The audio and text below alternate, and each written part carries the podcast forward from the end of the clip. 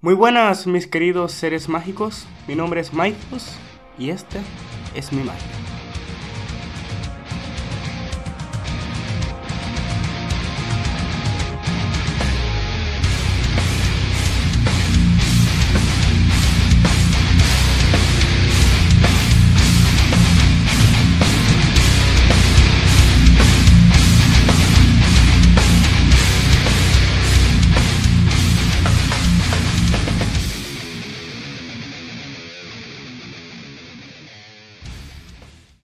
Para el primer episodio del podcast quise hablarles sobre un tema que personalmente me preocupa. Un tanto arcaico, pero que perdura en la actualidad, y si seguimos así perdurará por muchísimo tiempo. Para nadie es un secreto que estamos en tiempos donde es imposible hablar sin que seas funado, baneado, censurado o hasta juzgado. Tengo que agradecer que esto no está pasando en la época romana porque ahí sí habría sido fuerte. En fin, en estos tiempos emitir una opinión es tarea difícil, ya que no para todos tu forma de pensar sería políticamente correcta. Es por eso que estamos en una sociedad políticamente idiota. Para hablar de política tendríamos que ir muy lejos en el tiempo, hace más de 9.000 años para ser exacto. En Grecia, la política tuvo una gran transformación, pues allí fue donde nació la democracia lo que implicaba que el gobierno no era ejercido por un rey o jefe, sino por un consejo que era elegido entre ciudadanos. Siglos después los romanos invadieron Grecia y a pesar de que trataron de establecer la democracia como forma de gobierno, ésta terminó degenerando en dictaduras. Etimológicamente, la palabra política es el proceso de tomar decisiones que se aplican a todos los miembros de una comunidad humana. Exacto comunidad humana, un grupo de personas, ya sea seleccionadas o no seleccionadas, hablando sobre un tema o discutiendo o tomando decisiones sobre un tema en específico. También es el arte, doctrina u opinión referente al gobierno de los estados. Esa ya sería la parte que nosotros elegimos, ¿no? una parte o un concepto más universal de política es la parte de los estados. Y ustedes se preguntarán, pero Maizos, ¿cómo algo tan viejo sigue causando miseria y estragos hoy en día? ¿Y en eso en qué te afecta a ti, que solo eres un niño de 15 años? Respondiendo a tu primera pregunta, lamentablemente el ser humano no es capaz de llevar por sí mismo un estilo de vida.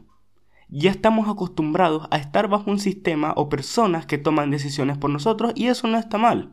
Es decir, si nosotros elegimos quién toma esas decisiones, pues no está mal. Pero el problema está cuando esa política se ve reflejada en todo. Cuando no puedes hacer o decir nada sin que haya algo o alguien recordándote constantemente que lo que haces no es lo correcto. Solo porque esa persona no piensa igual que tú.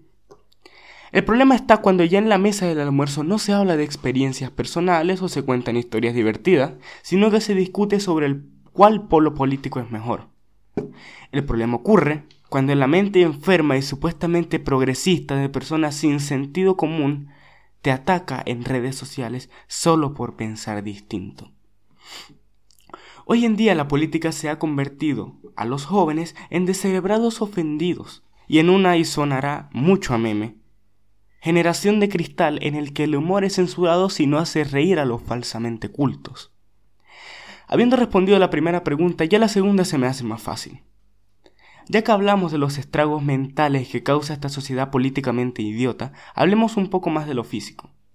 Gracias a Dios tengo la dicha de decir que me encuentro en un país donde no tengo ninguna necesidad y donde mis padres trabajan de sol a sol para traer el sustento a la casa todos los días. ¿Pero a qué costo? Tuve que huir de la tierra que me vio nacer, como muchas otras personas, dejando familia, amigos y parientes padeciendo mil complicaciones por culpa de la política. Entonces mi respuesta es, en efecto, no me veo afectado físicamente por pero el hambre y la necesidad no mide edad. Y como mi familia y amigos en Venezuela, muchos niños inocentes no tienen siquiera un pan, un bocado de pan, y todo gracias a un sistema político. Puede que sea controversial el tema que hoy tratamos, pero ya estoy harto de no poder publicar en mi opinión en Facebook o en cualquier sitio para que vengan, como yo les denomino, los resentidos de redes sociales a criticarme. Ya estoy cansado de ver niños hambrientos en la calle y familias enteras hundidas en la miseria solo por una sociedad políticamente idiota. Por si no se ha entendido a qué va este mensaje, les explicaré más a detalle. La adolescencia del nuevo siglo lamentablemente se deja llevar mucho por las influencias que llegan a ella. Personalmente mis ideales políticos actuales se podría decir que fueron influenciados y a la vez desarrollados por mi cuenta, ya que debido a la situación de mi país natal se me indujo a ser de un lado político, ya que según mis parientes era el más sensato. A la vez, una forma de pensar y ver el mundo la cual hoy perduro, por supuesto con una cuchara de criterio propio. Mediante fui creciendo, fui llenando llenándome de conocimiento e investigando sobre la política y forma de pensar que se me fue dada en mi niñez.